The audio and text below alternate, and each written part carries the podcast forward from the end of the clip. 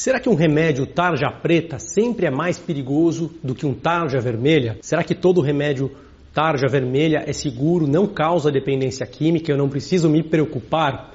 Por que, que o Zolpidem, então, que é um dos remédios para dormir mais conhecidos que existem, tem em algumas doses tarja vermelha e em outras dosagens tarja preta? Será que esse remédio causa dependência só em doses mais altas? Eu vou explicar tudo isso no vídeo de hoje. Sou Bruno Machado, médico psiquiatra pela USP. Esse é o meu canal. Se você não segue, comece a seguir agora. Vou falar hoje daquela velha história dos remédios tarja preta, que trazem muita preocupação, né? Puxa, o remédio tarja preta, em tese, é o mais perigoso que existe. A gente já imagina ali uma situação de alto risco só de imaginar que uma pessoa toma um remédio de tarja preta. Mas será que é isso mesmo? Será que o certo é a gente enxergar dessa forma? Eu já começo chamando a sua atenção para uma questão. Você já percebeu que só tem duas cores de remédio, tarja preta, tarja vermelha ou nenhuma tarja? Se a gente olhar por essa perspectiva, só vai ter dois tipos de remédio, o que já começa a ser algo um pouco estranho, né? De todas as medicações que existem, será que só tem dois patamares de segurança, né? Será que isso realmente faz sentido? Por que, que existe essa classificação tarja vermelha e tarja preta? Bom, aqui no Brasil, né, o que preconiza a Anvisa é que deve levar uma tarja vermelha remédios que necessitam de prescrição médica e alguns necessitam inclusive da retenção da receita. Então, tem tarja vermelha que pede para reter a receita, tem outros que não pedem a retenção, o que na prática significa que você pode comprar ele sem uma prescrição médica. Né? Os antibióticos, por exemplo, requerem uma prescrição. No entanto, há também os tarja preta, que requerem uma fiscalização mais rigorosa, que são as notificações de prescrição, né? As receitinhas azuis e amarelas, aquelas que parecem uma folhinha de cheque antigo, né? Hoje em dia nem se usa cheque, mas continua se usando ah, essas receitas aí, um controle bastante antigo, né? Não é nada informatizado, algo bastante é, rudimentar que pode inclusive ser falsificado com uma certa facilidade. No entanto, os remédios, principalmente que têm uma tendência maior a levar à dependência química, em tese são rotulados como tarja preta, remédios que podem levar à tolerância, dependência química ou psíquica, né? E isso é verdade, acontece com muitos remédios tarja preta, no entanto, existe sim uma classificação bastante arbitrária, bastante grosseira. Por quê? os remédios não têm igualmente a possibilidade de levar à dependência química. Muitos remédios de tarja preta, prescritos em circunstâncias é, específicas, não têm o risco elevado de dependência química. E por outro lado, remédios de tarja vermelha podem ter um risco muito elevado, até mesmo de dependência química.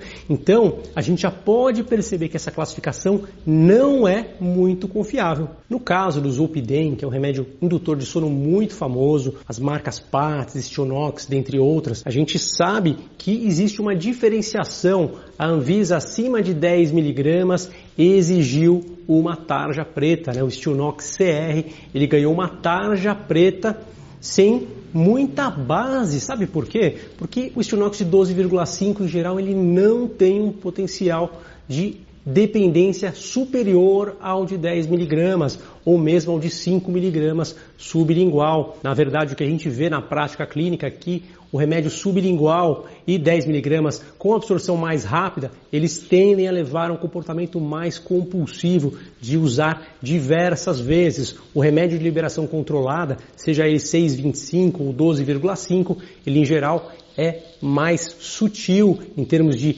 início de ação e em termos de duração. Ele não tende a levar ao uso repetitivo, por exemplo, duas vezes na mesma noite, por exemplo, até pessoas que usam várias vezes ao longo do dia. Isso acontece mais com aquele remédio que traz um efeito mais rápido, mais imediato, aquele de dosagem até menor, que a pessoa tende a usar várias e várias vezes. Ou seja, não faz o menor sentido a gente imaginar tarja vermelha, tarja preta colocado dessa forma, não existe ali realmente uma avaliação técnica apurada. Eu imagino que tenha prevalecido muito mais a questão política, uma vez que um laboratório de fora, né, um laboratório do exterior, tem essa apresentação de 12,5 exclusiva e talvez os laboratórios aqui de dentro não quiseram que ele ganhasse mercado e por isso ele ganhou uma bela tarja preta e com certeza assustou muita gente. É até curioso, né? Eles de certa forma maquiaram a embalagem. Eu vou pedir para o Neto colocar na tela a imagem do de 10 miligramas e de 12,5 miligramas. Você observa a caixa branca, né, com uma tarja vermelha, 10 miligramas, subiu 2,5 miligramas, ganhou uma tarja preta e eles maquiaram a caixa inteira para parecer que é uma coisa meio escura toda, né, para parecer um remédio para tomar à noite, enfim, para disfarçar um pouquinho a tarja preta. Então realmente é uma situação até engraçada, né? Talvez até possamos dizer que é mais para trágica do que para engraçada, mas de todo modo, mais comumente nós vemos os tarja preta como calmantes benzodiazepínicos, né, como Rivotril, por exemplo, remédios ansiolíticos e também a gente vê remédios estimulantes como Concerta, Ritalina, né, remédios usados para TDAH, também anorexígenos. Estes remédios eles tendem a tratar quadros de obesidade, também usam tarja preta e são esses os principais que levam à tarja preta. No entanto, muitos outros remédios com sérios problemas podem ter tarja vermelha e alguns remédios tarja preta da maneira correta podem não trazer tantos problemas assim. Eu vou dar alguns exemplos. O famoso remédio Gardenal, que eu vou fazer um vídeo aqui no canal específico para ele, né? Esse é um remédio que causa dependência química, ele tem uma série de efeitos adversos importantes, ele tem tarja vermelha. O famoso tramadol, né? Puxa, um opioide, dependência química de opioide é uma das mais perigosas. Ele é vendido sob tarja vermelha, é um remédio que pode trazer muitos problemas. Lembro também do Oxycontin, né, a famosa oxicodona, considerado um dos remédios mais perigosos do mundo nos Estados Unidos. É uma verdadeira epidemia de dependência por oxicodona. Aqui no Brasil também é um problema importante, tarja vermelha, não há grande controle. Um remédio que causa dependência seríssima, com abstinência muito grave. As pessoas podem sentir dor na hora, da, na hora que o remédio acaba, na hora da abstinência, sentir mal-estar, é, alterações intestinais. Então a pessoa se vê realmente dependente da substância, não consegue desmamar.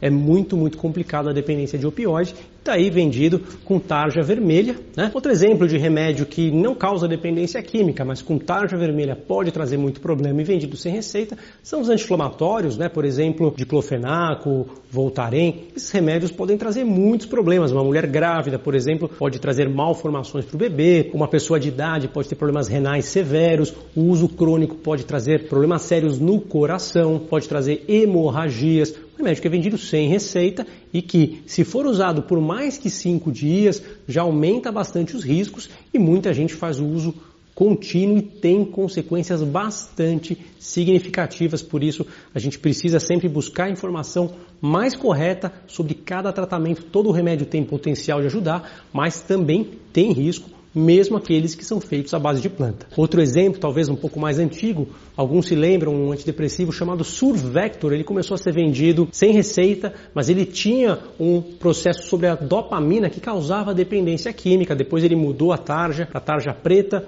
e depois, por fim, ele saiu do mercado de tanto problema que teve e, de fato, aí um remédio que não tinha um perfil de segurança interessante. Então, na verdade, o que é mais importante quando a gente pensa em utilizar uma medicação, independente da tarja, é entender qual é o diagnóstico, qual é o medicamento que eu devo usar para aquele diagnóstico, qual é o benefício que ele vai me trazer, qual é o risco que eu tenho que monitorar e o tempo que eu tenho que usar o medicamento, qual é a forma como eu vou usar, em que contexto eu vou usar e por quanto tempo. Se eu tiver esse entendimento e fizer o uso da medicação correta, eu tenho uma chance muito grande de ter sucesso. E claro, mesmo remédios tarja preta, muitas vezes bem aplicados, eles vão muito bem. Um exemplo, TDAH, né, o uso de remédios tarja preta para TDAH em crianças, por exemplo, é considerado hoje muito seguro. Você não vê grandes problemas, você não escuta falar de problemas mais sérios quando ele é bem aplicado e, por sinal, melhora o rendimento escolar, melhora a chance dessa criança não ter problemas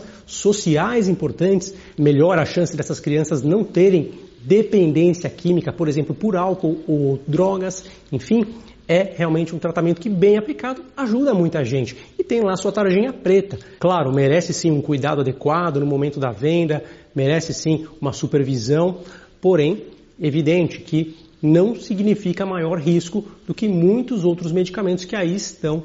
A gente precisa realmente buscar uma informação mais aprofundada do que simplesmente dividir tudo em preto e vermelho, como se a gente pudesse dividir as pessoas em duas cores, dividir os carros em duas cores, como se a gente pudesse dividir as comidas em duas cores, a gente não ia conseguir. Né? A verdade é que os remédios também não dá para a gente dividir eles em duas cores, a gente vai ter muito problema se a gente pensar dessa forma. Então esse é o recado que eu tinha para dar hoje.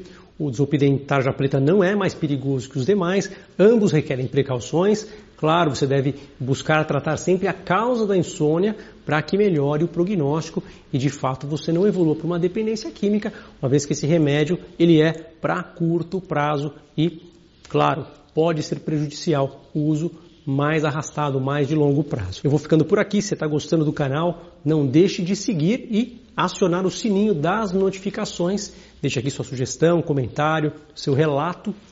Curte e compartilha. Que a gente se vê no próximo vídeo. Tchau, tchau.